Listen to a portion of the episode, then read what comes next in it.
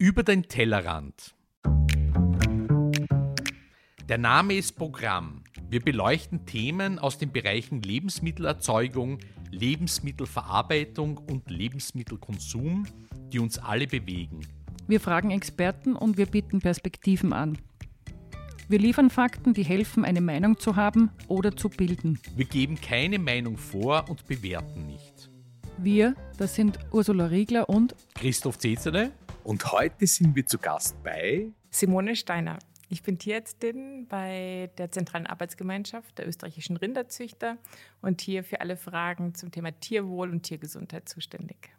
Was macht denn diese zentrale Arbeitsgemeinschaft? Wir sind die Interessensvertretung der Rinderzüchter in Österreich und kümmern uns eigentlich zentral in Wien um viele Fragen, Anfragen von Journalisten, Anfragen von Tierschutzorganisationen, sind aber auch im Kontakt zu den Behörden. Ja, eigentlich so der Standpunkt in Wien sehr günstig. Das heißt, Sie haben momentan sehr, sehr viel zu tun, wie ich den Medien entnehmen kann, weil unser heutiges Thema ist der Tiertransport. Genau, ja. Das ist mein Hauptarbeitsbereich. Theoretisch oder auch praktisch? Hm, ich würde sagen auch praktisch. Also ich habe vor zwei Jahren bei der Rinderzucht Austria begonnen als Tierärztin, habe ich vorher gearbeitet an der Hochschule und hatte eigentlich vom Transport keine Ahnung, kannte auch nur die Bilder aus den Medien, die jeder so kennt, die schrecklichen Bilder. Und plötzlich war das hier mein Arbeitsgebiet und ich habe mir gedacht, ich muss mir die Transporte wirklich selber anschauen, um überhaupt mitreden zu können, um überhaupt dafür kämpfen zu können, muss ich wissen, wie sie wirklich ablaufen und habe in den letzten zwei Jahren ganz viele Transporte begleitet und denke, dass ich jetzt auch praktisch weiß, wie das abläuft. Und sind es dann jetzt immer noch die schrecklichen Bilder oder ist das, was Sie früher gekannt und gesehen haben, nicht das, was sie in der Realität sind. Zum Glück sind es nicht die schrecklichen Bilder. Ich glaube, sonst hätte ich auch diesen Job nicht machen können. Und ich bin sehr ähm, ängstlich eigentlich auf die ersten Reisen gegangen.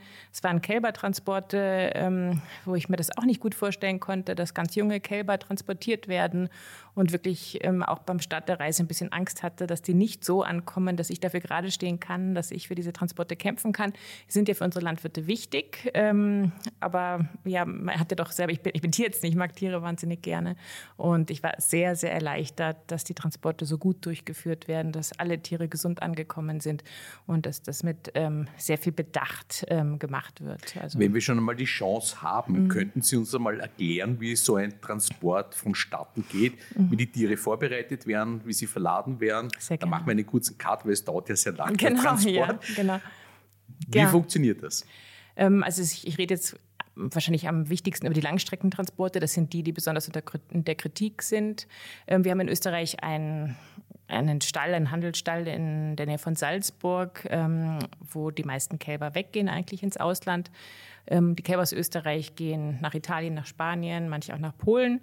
Ähm, und die Kälber werden dort immer montags gesammelt. Die kommen dort aus fast ganz Österreich hin ähm, und bleiben dort. Ähm, die müssen vom Gesetz her mindestens sechs Stunden an dieser Sammelstelle bleiben und ähm, werden dort so ein bisschen ihrem Geschlecht, ihrer Rasse, ihrem Gewicht, dem Alter entsprechend sortiert heißt auch Kälber Sortierstall dort und wir haben in dieser Zeit ähm, die Möglichkeit, sich auszuruhen von dieser Anlieferung und werden dann vor dem Transport, und das ist ganz besonders in Österreich, auch alle nochmal per Hand ähm, gefüttert. Ähm, also die kommen dann in eine Box mit, ähm, je nachdem, was für eine Jahreszeit ist, 15 oder 20 Tränkeplätzen. Dann haben sie so richtige Nippeltränken, Sauger, diese Gummisauger, die man kennt. Und die kennen auch die Kälber, fast alle ähm, von zu Hause und werden dann vor den Transporten nochmal mit drei Liter Milch austauschen Fleisch, also Milchersatz gefüttert. Sind das ähm, Masttiere oder Schlachttiere? Ähm, die Kälber werden verkauft zur weiteren Aufzucht ähm, in Italien, Spanien. Ähm, in Italien wird sehr viel ähm, Milchkalb gemästet, also die ganz, äh, die, nur mit Milch gefüttert. Und in Spanien werden die Tiere aber aufgemästet ungefähr ein Jahr lang. Genau, also ein bisschen verschieden, in welche Strukturen sie gehen. Mhm. Ja, und dann werden die Kälber ähm, verladen. Ist genau gesetzlich vorgeschrieben, wie viel Platz ähm, jedes Kalb braucht. Und ähm, das wird in Österreich immer auch unter Anwesenheit der Amtstierärzte gemacht. Es wird genau kontrolliert. Es gibt auch Regeln, ähm, wie man das macht. Und da wird sich sehr viel Zeit gelassen. Die Kälber trinken in diesen Boxen und gehen dann langsam auf den LKW rauf. Da muss nicht getrieben werden oder irgendwas. Die haben einfach Zeit, um, um hochzugehen. Der ist sehr gut eingestreut, ähm, der LKW. Das ist für mich auch wichtig ähm, zu sehen, dass die es auch bequem haben. Und ähm, wenn dann alle Kälber aufgeladen sind, circa 200 werden da pro LKW transportiert, ähm, geht die Reise los. Wie eng stehen die Tiere? Das ist eine Interessensfrage. Ja, das habe ich mir auch so nicht vorstellen können. Ähm, Im Gesetz ist vorgeschrieben, dass die ungefähr einen halben Quadratmeter Platz brauchen. Das klingt sehr wenig. Also das müssen sie mindestens haben. In den meisten Fällen haben sie mehr Platz. Ähm, und die stehen da zuerst. Und es war für mich ganz positiv zu sehen, dass sie sich erstens gleich nach dem Aufladen, weil sie vorher getrunken haben, niederlegen. Weil nach dem, das ist typisch bei Kälbern, die trinken und dann schlafen sie erstmal. Ähm, und dann haben wir den ersten Transport gestartet und haben schon in Salzburg losgegangen. Ähm, kurz vor Rosenheim haben die Fahrer kurz getauscht. Bin ich aus dem Auto gesprungen und habe geschaut, und es haben eigentlich alle Kälber gelegen auf dem Transporter. Und das war auch total schön für mich zu sehen, dass die jetzt nicht bis Spanien stehen und dieses Gewackler auf dem LKW ertragen müssen, sondern die haben sich niedergelegt und eigentlich geruht auf, auf dieser Fahrt. Die hatten auch schön Platz, also die können aufstehen, die können sich bewegen. Das liegt keins übereinander. Ähm, also es wird bei uns wirklich ganz genau kontrolliert, dass die genügend Platz haben durch die Amtsärzte. Das heißt, die fahren die ganze Zeit hinterher oder sind am LKW auch Wir mit? sind hinterher gefahren, genau. Im LKW kann man nicht mitfahren. Da dürfen zwei, fahren zwei Fahrer, da kann dann keine dritte Person mitfahren, aber wir haben mit dem Auto begleitet, genau. Und dann mhm. gibt es aber auch doch so Einrichtungen, ähm, den Tiertransportinspektor, oder? Ist das dann zu bestimmten ja. Zeiten bei einem Transport oder bei einem Grenzübertritt oder wo kontrollieren die? Also es ist so, dass der Amtstierarzt, der macht auch Kontrollen beim Wegfahren schon, der schaut sich die Papiere vorher an, der ist in Österreich wirklich bei diesen Langstreckentransporten bei dem Wegfahren dabei, hat geschaut, ob die Tiere eh gesund sind, ob von den Papieren her alles passt. Und dann hat jedes Bundesland noch solche Inspektoren, die machen aber ähm, zufällige Kontrollen. Also es kann passieren, dass die auf den Autobahnen stehen und den LKW anhalten und hineinschauen. Ähm, das ist Österreich auch so verschrien, weil er so streng kontrolliert wird, dass viele ausländische Transporte Österreich umfahren. Also die fahren gar nicht durch Österreich durch, weil sie wissen, dass bei uns so genau kontrolliert wird. Das heißt, Sie haben so ein großes schlechtes Gewissen, dass Sie außen rumfahren? Ja, es ist natürlich auch lästig, kontrolliert zu werden. Es kostet Zeit, ähm, aber es werden wohl doch auch immer wieder Verstöße festgestellt. Wir haben auf diesen Reisen, die wir begleitet haben, nie so eine Kontrolle ähm, gehabt war vielleicht Glück oder Zufall, aber es wird nicht jeder LKW auf der Strecke, es ist eine Zufallskontrolle. Und mhm. dann fahren Sie genau, 15 dann, Stunden. Äh, genau, es ist so, dass die Kälber ähm, neun Stunden fahren dürfen. Dann müssen sie mindestens eine Stunde Pause haben und dann dürfen sie nochmal neun Stunden fahren. Also das heißt, insgesamt dürfen die 19 Stunden auf der Strecke sein. Ähm, das geht sich nach Italien natürlich ganz leicht aus, ähm, vor allen Dingen in die nördlichen Regionen. Ähm, nach Spanien ist es ein bisschen schwierig, dass sich das ausgeht mit der Zeit. Ähm, da machen sie einen Zwischenstopp. Ähm, also da ist es möglich, dass man nach maximal 19 Stunden eine 24-Stunden-Pause macht. Da müssen die Kälber abgeladen werden und 24 Stunden auf so einer Kontrollstelle bleiben. Und die Kälber aus Salzburg, die nach Spanien fahren, die fahren nach Bozen. Das ist das gleiche Unternehmen, das auch den ähm, Export durchführt. Die haben dort eine, eine Kontrollstelle, einen Stall, ähm, wo die Kälber abgeladen werden. Und dort verbleiben die 24 Stunden, werden dort gefüttert, bekommen die gleichen Milchaustauscher mit genau der gleichen Zusammensetzung, dass das auch fürs Verdauungssystem ähm, gut ist, also dass da die Gefahr, dass sie Durchfall bekommen oder krank werden, eingeschränkt wird, werden dort versorgt und fahren nach diesen 24 Stunden dann weiter nach Vic, das ist in, in der Nähe von Barcelona. Und das geht sich dann in 15 Stunden aus. Dann machen sie wieder nach neun Stunden eine Pause, bekommen dort Elektrolyttränke zu trinken, Wasser ähm, und fahren dann weiter. Und dann kann man das Gesetz sehr gut einhalten. Wie lange darf denn der Fahrer fahren? Der wird ja auch Ruhezeiten ja, haben. Ja, genau, das ist immer ein bisschen schwierig. Das geht sich aus, es fahren zwei Fahrer, ähm, dass man da die gesetzlichen Bedingungen einhält. Da gibt es eine extra Verordnung dafür. Aber bei diesen kurzen zwei Tagen Transporten ist es kein Problem, dass die Fahrer ihre ähm, Zeiten einhalten können, diese Ruhezeiten. Jetzt haben Sie gesagt, viele Kälber aus Österreich gehen nach Italien und Spanien. Gibt es dann nicht genug eigene Kälber in Italien und Spanien? Also warum fährt man so junge Tiere mhm. quer durch Europa? in und von Ländern, die alle ja Rinderzucht haben. Ja, genau. Also es ist, glaube ich, so ein bisschen, ähm, hängt von den Strukturen natürlich vor Ort ab. Wir haben jetzt ähm, gerade so im ähm, Winter eher die saisonale Abkalbung. Bei uns sind die Kühe ja in den westlichen Regionen, im Sommer auf den Almen. Daher fallen bei uns dann, also dann bekommen die eher im Stall, wenn sie wieder zu, zurück sind, ihre Kälber. Dann haben wir besonders viele ähm, Kälber in der Winterzeit und wir haben einfach gute Bedingungen, um Milchkühe zu halten. Wir haben bei, gerade in diesen Regionen nicht so eine gute Möglichkeit, Kälber zu mästen. Also wir haben weniger Getreide in diesen Regionen, wissen wir alle selber. Ähm, und daher ist die Mast eher ausgegliedert worden. Das hat auch was mit dem EU-Beitritt zu tun. Wir sind natürlich da in einem Wettbewerb. Es wird sehr viel Kälbermast in Italien, in Spanien ähm, betrieben. Und ähm, die Länder sind da sehr darauf spezialisiert. Das ist auch sehr industrialisiert fast. Da werden sehr, sehr große Betriebe mit sehr, sehr vielen Kälbern, findet man dort. Und die können das einfach ähm, unter anderen gesetzlichen Bedingungen, aber auch unter anderen wirtschaftlichen Bedingungen. Und die Produktion von den Kälbern ist dort einfach viel, viel günstiger, als es in Österreich der Fall ist. Und daher ist es leider so, dass wir unsere Kälber in Österreich ähm, nicht gut mästen konnten äh, lange Zeit und eher das Fleisch von Kälbern aus ähm, Holland eingekauft haben, um in Österreich zu essen. Das, das weiße Fleisch, oder? Ja, genau. Das haben wir auch schon gehört, gell? Ja. Also, da sind jetzt sehr, sehr viele Fragen eigentlich drinnen in diesen Sätzen. Leg mal los. Ja.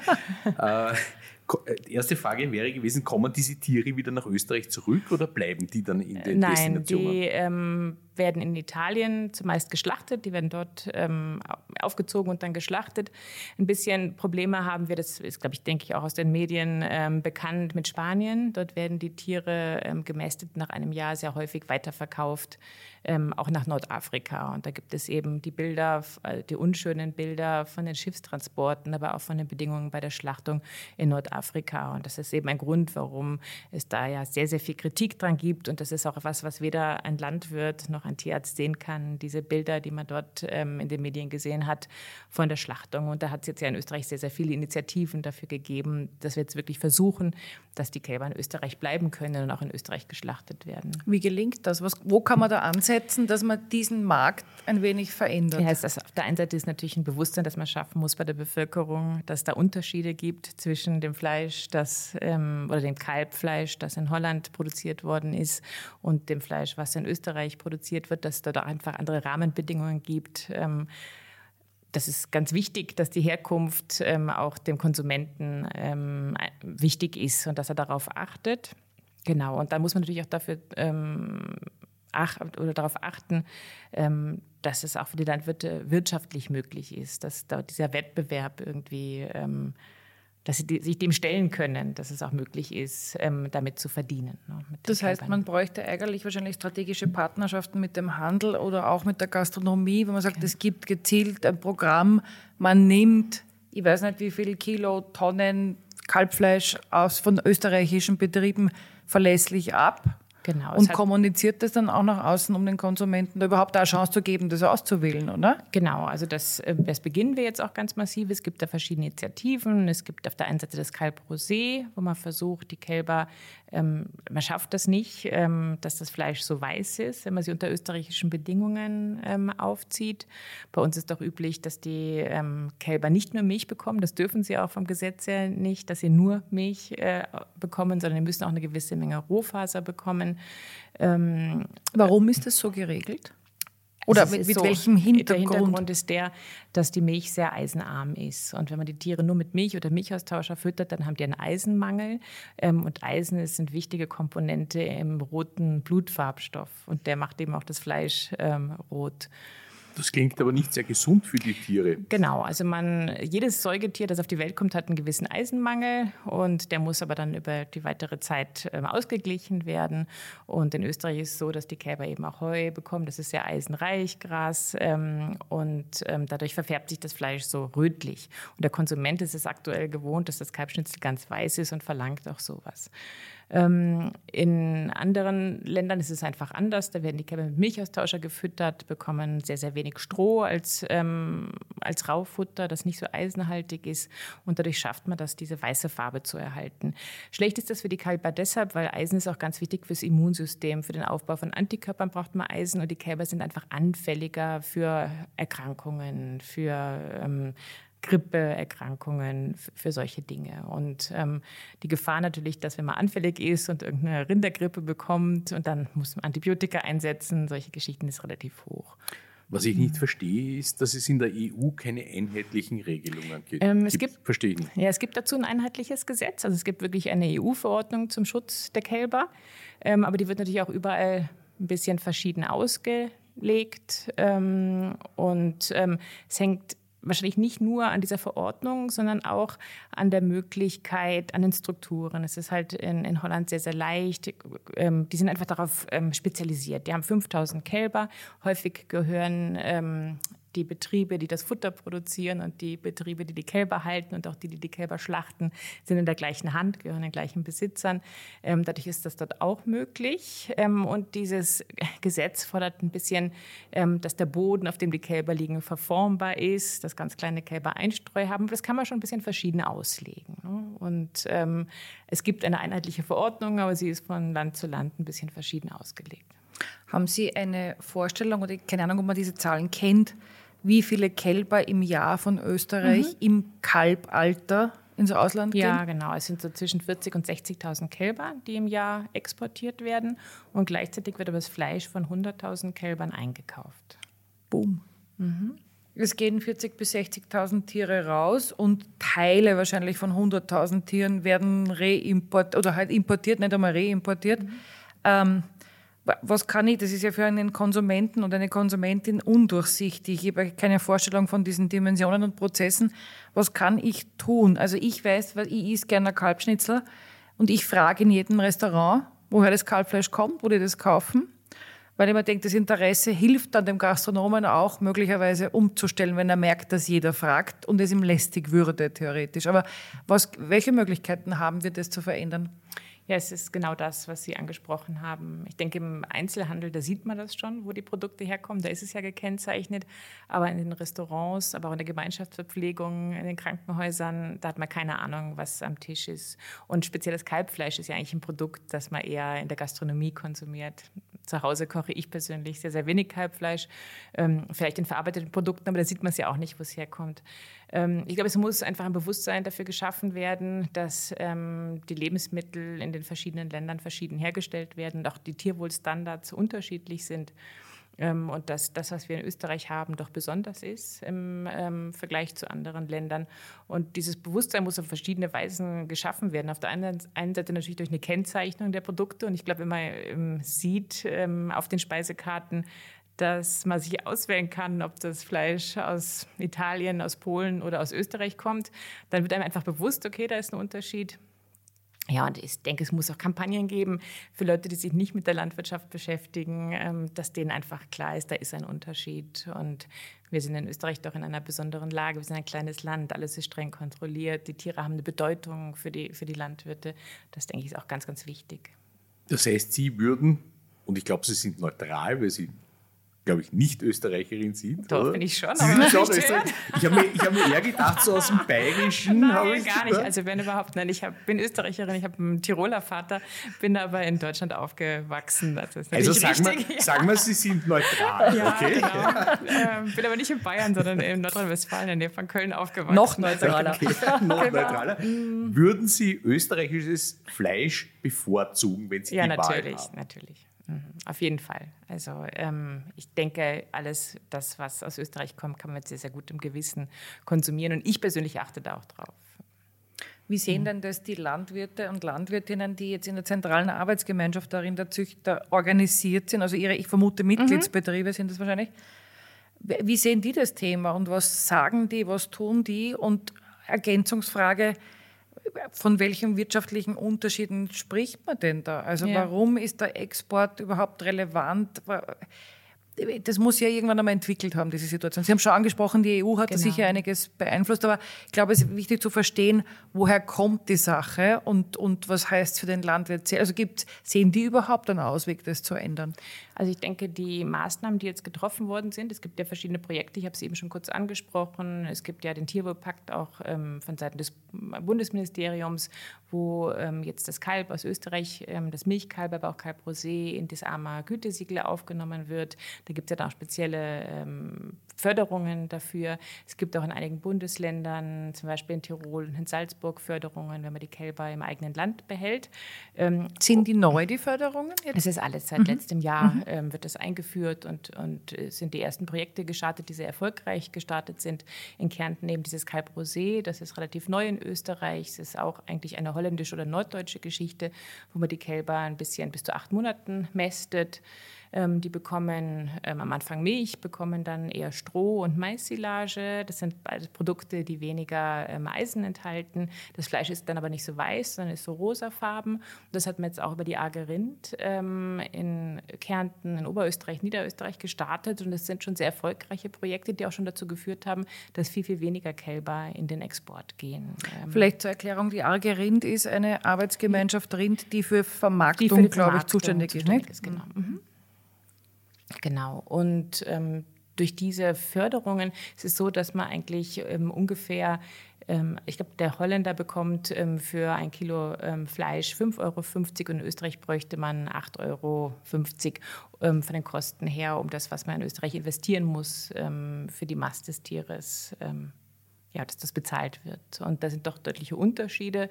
Ähm, und durch diese Förderung ist es für die Landwirte möglich, die Kälber jetzt auch in Österreich zu mästen. Sind das nationale Förderungen oder EU-Förderungen? Das sind nationale Geschichten. Das heißt, der Staat stützt letztendlich. Ja, genau.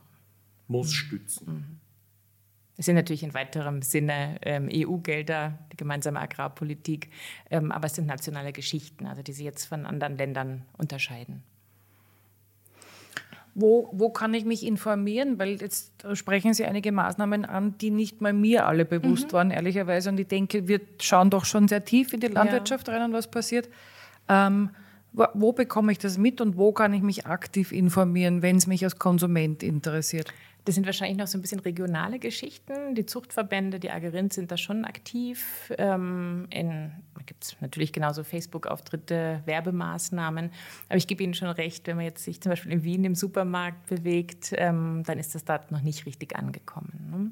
Ähm, Gerade dieses Calp Rosé, das läuft sehr gut an. Es sind auch große ähm, Ketten, die jetzt da schon Interesse dran haben, dieses Fleisch aufzunehmen. Da müssen wir jetzt erstmal noch Betriebe finden, die überhaupt das in diesem Maße, wo Nachfrage wäre, die Tiere aufziehen können. Also es ist wirklich noch in der Startphase. Es liegt wahrscheinlich auch daran, dass es eher noch so regional bekannt ist. Aber wir sind da doch sehr optimistisch, dass es in den nächsten Jahren ähm, sich ausbreitet und dass deutlich weniger Tiere exportiert werden müssen. Nachdem wir über den Tellerrand blicken, mhm. vielleicht ein paar Worte auch zum Schwein. Ja, da bin ich aber ganz schwach. Nein, nur so, ja. sind die Rahmenbedingungen beim Schwein beim Export ähnlich streng wie beim Rind? Ich glaube, es werden nicht so viele Schweine zum, zum Aufziehen aus Österreich weg exportiert. Das ist der Unterschied bei der Geschichte. Der Transport ist beim Schwein ähm, weniger in der Kritik und auch kein so großes Thema. Ich habe übrigens die absoluten Zahlen nicht sehr hoch äh, gefunden. Also mhm. ich hätte gedacht, dass wesentlich mehr Tiere transportiert werden. Bei den ja. Kälbern? Ja. Mhm. Wie schaut es denn aus mit den erwachsenen Rindern? Ähm, da ist es so, dass wir in Österreich keine Tiere zur Mast ähm, oder zur Schachtung in Drittländer exportieren. Also die bleiben in der EU. Das, was für uns, für die zentrale Arbeitsgemeinschaft der Rinderzüchter ein großes Thema ist, sind die Zuchttiertransporte. Da habe ich auch in den letzten Jahren ähm, welche begleitet, zwei, um genau zu sein, nach Aserbaidschan in die Türkei. Das ist auch ganz, ganz streng reglementiert, überwacht, kontrolliert, ähm, steht auch in der Kritik. Aber da muss ich auch sagen, das wird auf einem sehr, sehr hohen Standard ähm, arbeiten. Warum interessiert sich Aserbaidschan für österreichische Rinder? Oder welche Rassen sind ja, das dann? Also das ist das Besondere in Österreich. Wir haben ja das Fleckvieh, die Zwei-Nutzungsrasse, die ist unsere Hauptrasse in Österreich. Und wir züchten da seit vielen Jahren mit sehr viel Fokus nicht nur auf die Leistung, was ja immer kritisiert wird, sondern auch auf Gesundnis, äh, Gesundheit, Langlebigkeit, Fitness, Eutergesundheit. Die können leicht abkalben. Das ist für diese Länder auch ganz, ganz wichtig. Und die Fleckviehtiere sind anpassungsfähig. Also die können auch mit einer anderen Futterqualität gut umgehen. Die geben da ein bisschen weniger Milch, aber können trotzdem tragend werden, gesund bleiben und viele Jahre auf den Betrieben bleiben. Und das ist der Grund, warum ähm, unsere Rinder eigentlich weltweit sehr gefragt sind. Aber die absoluten Zahlen sind natürlich bei Zuchttieren wesentlich geringer. Sind geringer, ja. Es sind ungefähr 20.000 bis 30.000 vom Jahr zu Jahr verschieden. Hängt von der Nachfrage in den Zielländern ab. So viele Tiere sind das ja genau. Ich habe im Kopf aus früheren Zeiten, dass es große Herden von Pinzgauer-Rindern auch, ich glaube, in Australien und äh, Südamerika ja, und so weiter gibt, oder? Weil die auch einen sehr offensichtlich guten Ruf haben. Das gibt es. Ich glaube, das ist so ein bisschen eine Beliebtheitsgeschichte, aber die Hauptzahl sind die Fleckvieh. Mhm. Die machen wirklich die große Masse aus, die aus Österreich weggehen. Und die sind natürlich auch beliebt aufgrund der Zweinutzung. Die Kühe geben ähm, gut Milch, sind anpassungsfähig und die Kälber lassen sie aber auch gut mästen und dann schlachten. Wir haben einmal den Export so angerissen, mhm. Import. Wer begleitet einen Import aus? Wir haben über rund 100.000 Tiere oder Tierteile gesprochen. Ja. Wer schaut auf diese Tiere? Die Tiere kommen ja schon als Fleisch nach Österreich, wenn es um die Kälber geht. Also die werden nicht in Österreich geschlachtet, sondern die werden in Holland geschlachtet, in Polen geschlachtet. Mhm. Schlachten wir überhaupt Tiere in Österreich, die nicht in Österreich geboren wurden, oder hat sich das komplett aufgehört? Nein, das gibt es auch. Das gibt es mhm. noch. Mhm. Interessant, weil das kann ich nicht als österreichisches Fleisch vermarkten. Nein, wird sie auch nicht. Mhm. Mhm. Als was für Fleisch wird das dann vermarktet? Ja, Deutschland oder woher auch immer. Naja, es ist ja in, e es ist ja zum Beispiel in verarbeiteten Produkten sowieso nicht immer angegeben, okay. wo das Fleisch herkommt. Mhm. Also es ist, lohnt sich wirklich darauf zu achten, ob ein Produkt in Österreich also ein armer Gütesiegel trägt. Mhm. Also das ähm, beeinflusst meine Kaufentscheidung sehr wohl die Kennzeichnung scheint mir immer stärker in den Fokus zu rücken. Ja, ja bei diesem Thema auf jeden Fall. Äh, auch eine Vereinfachung, oder? Um interpretieren zu können. Ich kann es ja selbst nicht überprüfen als Konsument beim Kauf. Das heißt, ich brauche irgendjemanden, der mir bescheinigt, das ist das. Die Entscheidung muss ich eh selbst treffen, was ich dann kaufe. Es bleibt ja jedem unbenommen, wo er seine Präferenzen sieht. Aber Und wer sagt uns das? Dann das Gütesiegel, offensichtlich. Das auf jeden ja. Fall, aber es muss ja eine allgemeingültige Regelung, insbesondere auch für Fertigprodukte und Restaurants. Das ist eben aktuell nicht der Fall und mhm. das ist etwas, was wir uns eben sehr wünschen. Mhm. Es ist sicher eine schrittweise Geschichte. Ähm, es ist auch auf EU-Ebene nicht so leicht, ähm, die Herkunft ähm, zu kennzeichnen gesetzlich. Also man muss dann wirklich auch Qualitätsunterschiede haben, dass man das kennzeichnen darf. Mhm.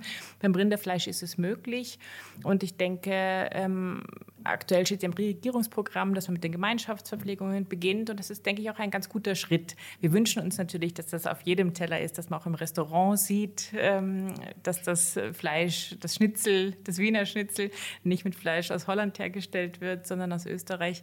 Aber ich denke, wenn man schon mal in der Kantine gesehen hat oder im Krankenhaus gesehen hat, dass das gekennzeichnet ist, dann fragt man sich auch irgendwann, warum denn im Restaurant nicht. Also es ist auch eine Bewusstseinsbildung. Und es muss ja nicht alles sofort geschehen, sondern man kann ja auch da schrittweise vorgehen. Und ich denke, jeder, auf jeder Speisekarte, wo man sieht, ähm, das Kalb kommt aus Österreich, das Fleisch, das sackt ja auch irgendwo und ähm, beeinflusst auch Leute, die sich mit Landwirtschaft gar nicht auseinandersetzen. Weil ein gutes Gefühl für Österreich haben wir Österreicher doch fast alle oder man fühlt sich doch sehr sicher ähm, in unserem Land. Und ich denke, das, ja, das bildet das Bewusstsein und ist sicher einfach eine, eine Stufengeschichte. Muss ja nicht alles sofort geschehen. Ich bin ja vorher eiskalt in eine Frage gegrätscht. Eine Frage war, wer kontrolliert die Lebendtierimporte? Importe, ja. Ähm, das wird in allen Ländern natürlich durch die Amtstierärzte kontrolliert, wobei man sagen muss, dass wir jetzt bei Rindern sehr, sehr wenig importieren nach Österreich. Importieren wir Huhn, Lebendhuhn, Lebendschwein? Oh, das sind Fragen, die ich ganz, ganz schwer beantworten kann mit den Zahlen. Ähm, ich glaube aber, dass man allgemein äh, ganz ehrlich, kann ich nicht beantworten. Gut, werden wir bei mm. anderer Gelegenheit rausfinden. Ja. Die Zahlen sind aber geringer, als ich angenommen habe. Irgendwie. Ja? Mhm. ja, ich muss auch sagen, dass die Zahl der Tiere, vielleicht nochmal auf diese Spanien-Geschichte zu gehen, weil das ist ja das, was am meisten unter Kritik steht, weil die Spanier sehr viel Handel mit Nordafrika betreiben und wir haben in den letzten Jahren äh, maximal 20.000 Kälber nach Spanien geschickt und von denen gehen auch nicht alle nach Nordafrika. Die Zahl ist sehr gering.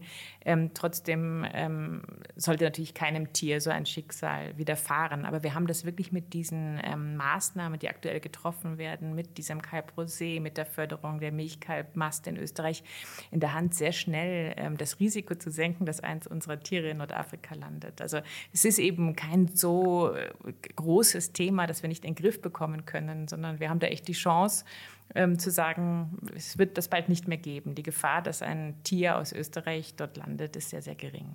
Ich habe eine Verständnisfrage und dann mhm. eine zweite Frage. Die Verständnisfrage, Sie haben vorhin erklärt, für mich sehr nachvollziehbar das Thema Milchaufzucht versus auch mit ähm, Festfutter ergänzt. Und jetzt sagen Sie, es gibt ein Milchkalbförderungsprogramm. Wie, da wird, wird da auch zugefüttert? das muss zugefüttert okay. werden. Mhm. Also das ist ganz klar, in Österreich es muss zugefüttert werden, aber es ist natürlich ein bisschen, ähm, man kann sich also aber das, das Kalb kriegt Milch und keinen Milchaustausch genau. und, und ein Raufutter dazu. Genau. So. Mhm. Ja, genau. Okay. Mhm. Und das Zweite ist, besteht die Möglichkeit, oder vielleicht gibt es das schon, ähm, wenn man sagt, die Zustände ähm, des Transports und der Schlachtung dann im nordafrikanischen Raum weichen halt offensichtlich sehr stark von unseren Vorstellungen ab. Kann man da so eine Art Entwicklungshilfe oder Know-how-Transfer anstreben? Das gibt es bereits. Also wir haben von der ZAR auch ähm, schon in vielen Ländern Zusagen, dass wenn diese Corona-Pandemie endlich vorbei ist, dass wir auch Schlachthöfe anschauen dürfen, dass wir uns auch mal selber ein Bild machen können davon, wie schlimm ist es wirklich dort vor Ort.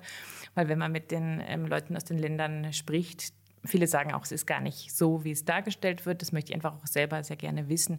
Es gibt aber tolle Tierschutzorganisationen, die auch schon in muslimischen Ländern äh, unterwegs sind, die dort auch ähm, Bewusstseinsbildung bei den Schlachthofpersonal machen, ähm, die auch gerade für das Tierwohl bei den Schächten arbeiten. Und da gibt es auch schon positive Beispiele natürlich, aber es ähm, ist natürlich auch ein Prozess, der geschehen muss. Aber da ist schon allerhand am, am Weg. Was ich sehr interessant finde in, bei unserem Gespräch, dass wir das erste Mal ein gewisses Feeling für Kosten und Preise auch kriegen. Ja? Also ich habe den Eindruck, dass österreichisches Fleisch rund 40, 50 Prozent teurer produziert wird als Länder, die sehr, als Tiere, die in Ländern produziert werden, die große Quantitäten produzieren. Also Niederlande, Deutschland weiß ich nicht, Spanien offensichtlich, ja. Das heißt, der Konsument muss ja auch irgendwie herangeführt werden an ein höheres Preisniveau. Notwendigerweise, wenn man mal die Förderungen weglässt. Ja, ich denke, das Bewusstsein für die Qualität und dass man Qualität auch bezahlen muss, das muss sich auch bilden. Aber jetzt, wir, mein Eindruck ist, wir gelernten Österreicherinnen und Österreicher fordern ja ohnehin sehr stark und sehr laut Qualität und verlassen uns darauf, dass es die gibt. Auch zu Recht aus meiner Sicht. Und das ist ein wichtiges Thema. Wir hatten auch noch nie so sichere Lebensmittel wie heute wahrscheinlich. Ähm, aber es weicht dann doch ab und an ab, wenn es um das eigene, die eigene Bereitschaft geht, es auch tatsächlich zu zahlen, den angekündigten, die angekündigte Preisbereitschaft. Kann da die Arbeitsgemeinschaft, können Sie da etwas tun? Was kann man tun? Es, es geht ja nicht darum, dass da jemand sozusagen sich eine goldene Nase verdienen möchte. Es geht ja nur darum, Kosten zu decken, oder? Mhm. Ja, ich glaube, das äh, kennt wahrscheinlich auch doch jeder von sich selber. Ähm, oder ich kenne das auch aus der eigenen Familie. Ich bin jetzt sehr landwirtschaftsnah, mir ist das sehr bewusst. Mein Mann ist Jurist, würde jetzt eigentlich auch denken, der würde sich für sowas interessieren. Der kauft immer wieder Produkte, die ich selber nicht einkaufen würde. Ich schimpfe dann immer. Und ähm, dann denke ich mir, wir müssen da sehr, sehr viel ähm, erklären und, und Bewusstseinsbildung machen. Und leider ist es wirklich so, dass wahrscheinlich wahrscheinlich jeder, den man fragt, ob er bereit ist, für Bio mehr zu bezahlen oder sich ähm, dafür entscheidet, ähm, Produkte aus Österreich zu kaufen, ob ihm das bereit ist, mehr zu zahlen, dann an der Theke doch zu anderen ähm, Produkten greift. Ja, es ist wahrscheinlich auch ein bisschen eine traditionelle Geschichte. Geiz ist geil war doch ähm, viele Jahre lang Angebote, auf die alle reflektiert haben ich glaube, dass das alles nicht von jetzt auf gleich geht. Das ist alles ein Prozess. Was wir dafür tun können, ich glaube, es ist einfach eine Bewusstseinsbildung, die von allen Seiten ähm, betrieben werden muss. Und wir sind ja auch da am Beginn schon ganz gut unterwegs, denke ich. Die Programme, die Sie angesprochen haben, sind das Bioprogramme oder Nein, konventionelle? Sind konventionelle Programme. Gibt es nochmal gezielt irgendwas im Bio-Kalb-Bereich? Also jetzt speziell, es gibt Biokälber natürlich auch, die Mast, ähm, die speziell gefördert sind, aber diese neuen Produkte haben jetzt nichts mit Bio an sich zu tun, sondern geht es um die Herkunft in Österreich. Mhm. Ja, interessant. ich bin out of stock, was Fragen betrifft. Es war so uh, dichte Information. Ähm, ich sehe nur eine, eine enorme Diskrepanz zwischen der Kritik, mhm. insbesondere auf sozialen Medien. Und das sehe ich jeden Tag, Facebook, ja. Twitter und so weiter. Und äh, auf der anderen Seite dann die Informationen, dass die Transporte gesetzeskonform und mhm. qualitativ hochwertig offensichtlich durchgeführt werden. Ja die Diskrepanz kenne ich natürlich auch und damit habe ich auch in meinem privaten Umfeld natürlich zu tun, weil mich auch jeder fragt, wie kannst du ähm, dort arbeiten und wie kannst du dafür gerade oder wie kannst du eigentlich ja fast dafür kämpfen, dass die Transporte weiter durchgeführt ähm, werden. Ich kann das aber wirklich mit gutem Gewissen, weil ich so viele Transporte gesehen habe und weil das auch in Österreich ähm, sehr zentral organisiert wird und es sind nicht irgendwelche, ähm, es sind nicht viele Firmen, die das machen, es ist eigentlich eine Firma, die sie Kälber transportiert und die machen das seit vielen Jahren mit den gleichen Transportunternehmen. Es sind immer die gleichen Verkäufer, sind einfach ähm, ganz klare Wege, die ich so oft mit eigenen Augen gesehen habe, ähm, dass ich einfach weiß, wie es abläuft. Die Bilder, die man sieht, sind sehr, sehr häufig keine Transporte aus Österreich. Und ich habe selber auch auf den Reisen jetzt in die Türkei auch Transporte gesehen, die mir überhaupt nicht gefallen haben, ähm, wo ich ja, die mich auch emotional ähm, belastet haben, solche Tiere zu sehen bin dann immer wieder froh, dass es in Österreich nicht so ist, weil das ganz streng in der Hand der Amtstierärzte ist. Aber es ist schon ein Thema. Man muss dafür Bewusstsein kämpfen. Nur wir sind ein Land in Österreich und auch in Deutschland wird das sehr, sehr streng kontrolliert und kritisiert. Und dabei sind wir eigentlich die Länder, wo das sehr, sehr gut abläuft. Das ist ein bisschen unfair und deshalb finde ich die Vorwürfe auch oft ähm, schade und unbegründet. Ähm, aber ja, den müssen wir uns leider stellen.